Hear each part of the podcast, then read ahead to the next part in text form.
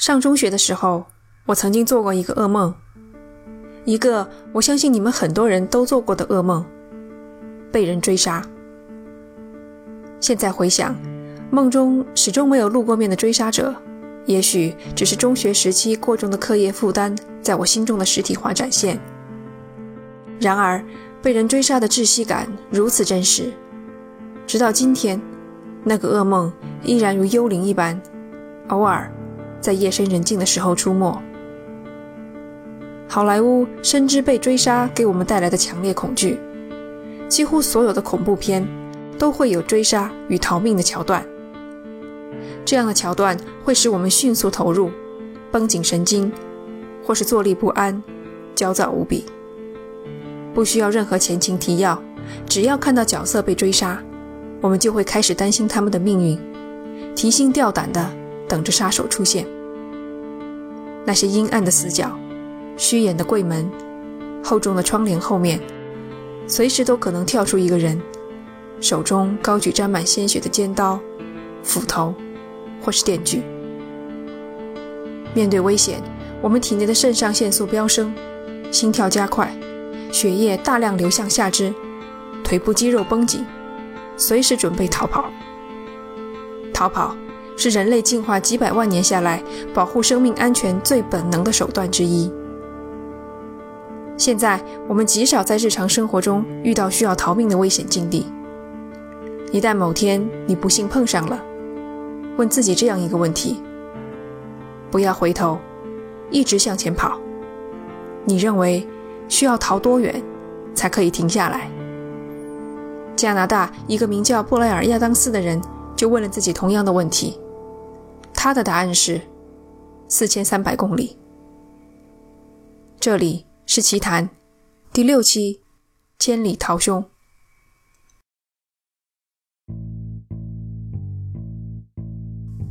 布莱尔·亚当斯，三十一岁，在一间建筑公司当工头。女朋友形容他是一名绅士，同事们则认为他脾气火爆、粗鲁无礼。照相的时候，布莱尔喜欢微微抬起下巴，用俯视的目光看镜头。这样一个精力旺盛、派头十足的人，忽然从某一天开始变得有些不对劲。上班时间魂不守舍，招呼都不打一声就从工地上消失，好像在躲避什么人。同事们起先以为他只是有急事，后来却听说他连工资都不来领，还跟老板说不知道自己能不能干下去，言语之中似乎有诀别之意。母亲也觉察到布莱尔的异样，失眠、焦虑、烦躁不安，问了好几次他到底怎么回事，他才神神秘秘地回答道：“我不能说。”这句回答的英文还可以翻译成：“我不能说出有关于他的事。”他是宝盖头，代指除了人以外事物的那个他。母亲想象不出布莱尔指的会是什么。事实上，没有人知道布莱尔为什么突然之间性情大变。直到有一天，布莱尔亲口对一个朋友说：“他怀疑有人要来杀他。”朋友听了没当回事。布莱尔生活稳定，没听说和谁有深仇大恨。考虑到他曾经酗酒，还有嗑药的历史，布莱尔有可能重拾恶习。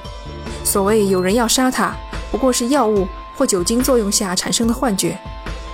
再说了，若真有人要杀他，他怎么不去报警？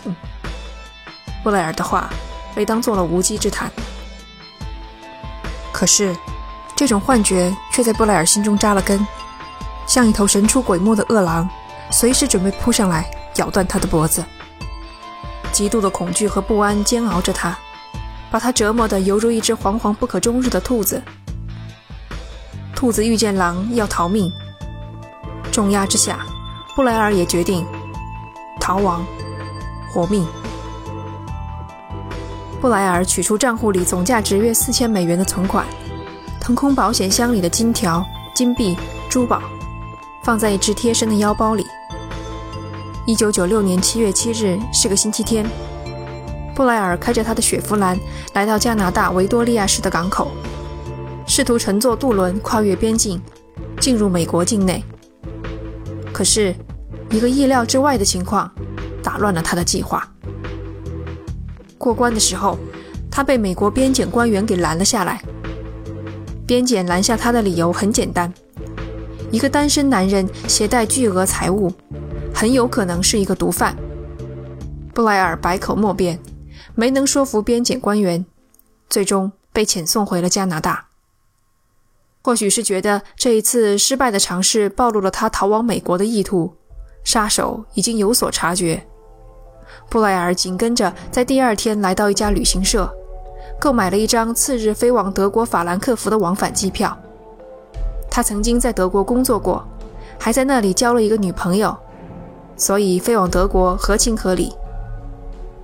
很显然，他并不打算真的飞去德国，只是用这种方式迷惑追踪他的杀手。因为接下来，他赶到一个朋友家里，先是神神秘秘地说有人想让他死，又声泪俱下地说他必须逃到美国去，拜托朋友带他过境。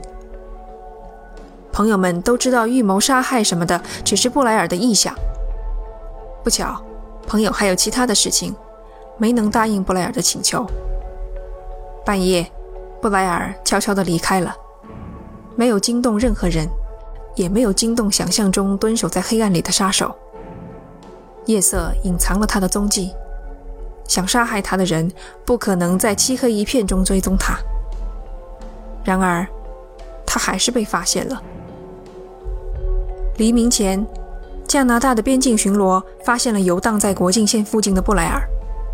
他丢下了自己的汽车，正打算步行穿越边境。他的手和腿上有几处伤痕，不清楚是曾经与人打斗，还是树枝灌木刮伤所导致。盘问一番后，巡逻人员没能把他怎么样，布莱尔被放走了。命中注定，这机票的障眼法是白费心思。尽管只是被巡逻人员发现，但布莱尔又一次感觉暴露了行踪。好像毛色雪白的兔子突然间暴露在绿草地上。在布莱尔心中，追踪他的那个人或者那股力量如此之强大，以至于对他的一切动向都了如指掌。这令他如芒在背。他不敢停下脚步，在生命受到威胁的时候，停下就等于自杀。回去后。布莱尔首先退掉了昨天才买的机票，接着他将自己的雪佛兰丢弃在当地的机场，另外租了一辆尼桑。换一个交通工具逃跑，也是反追踪的常见手段之一。然后他开着这辆尼桑来到美加边境，第三次尝试过境，终于顺利通关，来到美国的西雅图市。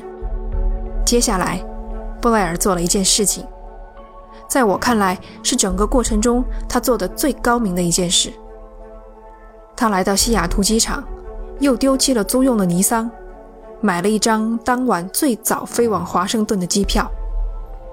需要提醒你们，西雅图在美国的西北，华盛顿则在东海岸，两地相距三千七百多公里，开车需要四十二个小时。所以你们看，只要布莱尔坐上这趟航班。他就能彻底的摆脱追踪者，除非对方赶上同一趟飞机，否则要么只能飞到华盛顿附近的地方，要么就晚一步到达华盛顿。布莱尔早消失得无影无踪了。再提一句，布莱尔买的是单程机票，你们看，他根本就不打算再回来。七月十日，也就是星期三的早上。布莱尔抵达华盛顿。这一次，他没有再买张机票飞往其他的地方，而是租了一辆丰田汽车，开出机场。布莱尔成功的隐藏了踪迹，消失在成百上千的人群和来来往往的车流中。但是，你们肯定都能猜到，他的踪迹还会暴露。仅仅过去两个小时。布莱尔就出了车祸，车祸只是个意外，他的丰田车和别的汽车发生了刮蹭。这场突如其来的意外扰乱了布莱尔的心神。细细一想，车祸记录可以查到，他开的车型、车牌号都会暴露，杀手顺藤摸瓜就能抓到他。据对方车主回忆，布莱尔非常友善，积极地协调沟通保险索赔的事宜，但显得十分着急。也许在布莱尔看来，这起事故就像一个警告。跟踪他的人还没有放弃，稍有不慎就会暴露自己。现在万万不可以掉以轻心。他又开始思考下一步的对策了。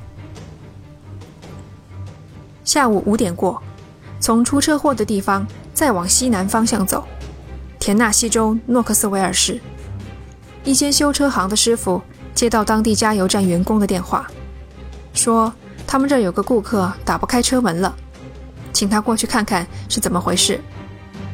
赶到加油站，电话里提到的那名顾客正是布莱尔。他拿着车钥匙，跟修车师傅说他的钥匙打不开车门。师傅拿过钥匙一看，差点笑出来。原来布莱尔拿的是一把尼桑的车钥匙，而他开的是一辆丰田。用尼桑的钥匙能打得开才怪了。修车师傅给出的解决方案也很简单，翻翻自己的口袋。他既然把丰田车开到这里，身上就一定有这辆车的钥匙。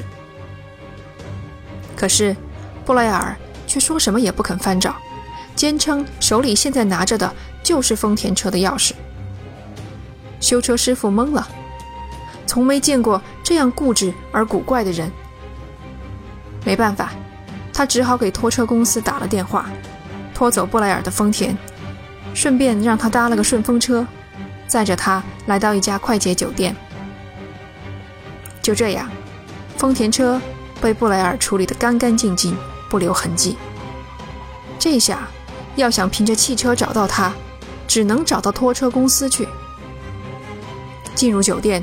布莱尔订了一间房，却不肯待在房间里。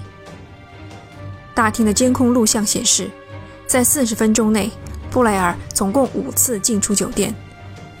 最后一次走出酒店大门，他的踪迹彻底消失。第二天，也就是七月十一日星期四早上七点左右，两名建筑工人在停车场里发现睡着了的布莱尔。他明显宿醉未醒，裤子、袜子都脱了，连鞋子也脱了，还当成枕头垫在脖子下面。估计是来停车场取车，顺便撒个尿，结果裤子还来不及穿上，就倒地不省人事。两名工人试图叫醒他，这才无比惊恐地发现，眼前的人已经没有了呼吸。布莱尔。是被人打死的。当我第一次看到这桩案件时，我全身都起了鸡皮疙瘩。究竟是什么人，或者什么东西，一路紧紧跟着布莱尔，横跨整个美国大陆，识破他所有的伎俩，在他停下脚步的当晚就将其杀死？更让人脊背生凉的是，回想当初，所有人。都不相信他，以为他产生了幻觉。直到死亡的那一刻，布莱尔都孤立无援。我知道你们肯定很想知道接下来发生了什么。好，我们继续。用一个词来形容布莱尔的尸体，那就是怪异。前面提到，尸体衣衫不整，下身赤裸，鞋子垫在脖子下面。像昏睡的醉汉。现在看来，这些都显得格外诡异。无论是凶手所为，还是布莱尔自己拖的，都非常诡异。尸检报告显示，布莱尔曾遭到殴打，死因是胃部遭到重击破裂引起的败血性休克。布莱尔与凶手搏斗过，一只手被割伤，伤口很深，颜色乌黑。像是被重重的摔在地上。就从这只手上，警方提取出本案唯一一件有价值的物证——一缕长头发。事发当晚，只有附近一家商户的保安听到停车场传来一阵尖叫声。奇怪的是，保安听到的是一个女人的尖叫。对了，还有一点，布莱尔死前曾遭到性侵犯，但尸体身上没有提取出 DNA 的证据。事情不仅更加扑朔迷离，还变得令人不寒而栗。警方考虑到布莱尔早年沾染毒品，一开始怀疑这是一桩谈崩的毒品交易，但没有任何线索支持这种假设。布莱尔体内也没有检测出任何药物。另一种假设是抢劫杀人，然而布莱尔装满现金和金条的腰包就在尸体附近，拉链拉开。里面的财物一分未少。最后一种假设基于尸体曾遭到性侵，裤子也被脱掉，怀疑是附近的妓女或皮条客所为。但同样的，这条线最后进入了死胡同。另外，警方没有调查出布莱尔在当地有认识的人，他们无论如何也想不通这个人为什么会跑到离家千里之外的田纳西州来。关于这桩悬案的介绍就到此结束了，但故事还没有结束。电视台采访布莱尔的母亲，面对镜头，她说：“布莱尔之所以要去美国南部，是为了观看当年在亚特兰大举行的奥运会。”他没有解释自己如何知道布莱尔的行程，布莱尔又为什么死在另一个地方。更奇怪的是，案件调查期间，他没有将这一信息告知警方。客观来说，我们不能仅凭几句话就妄加猜测布莱尔母亲的动机。但你无法不产生怀疑：这么重要的信息，他为什么不告诉警方？到这儿，便是事情的最终结局了。二十一年过去，凶手依然没有归案。我知道你们听完一定很不舒服。和好莱坞的电影相反。故事的主角不但没能逃出升天，还在尽所有的努力之后依然被杀害。布莱尔的死留下诸多的疑团，他可能真的是被人一路追踪下来杀害，也可能他的死只是个意外，只不过结合他之前被人追杀的种种说辞，才显得像一个巨大的阴谋。警方最后也倾向于这个结论。不管真相是哪种。我都相信布莱尔是被追杀的。他的死提醒我们，有一种东西具有压倒性的强大力量。当他决定要杀掉一个人的时候，不管想多少对策，做多少努力，都逃不掉他的追捕和扑杀。在他面前，我们都是待宰的羔羊。这种东西叫做宿命。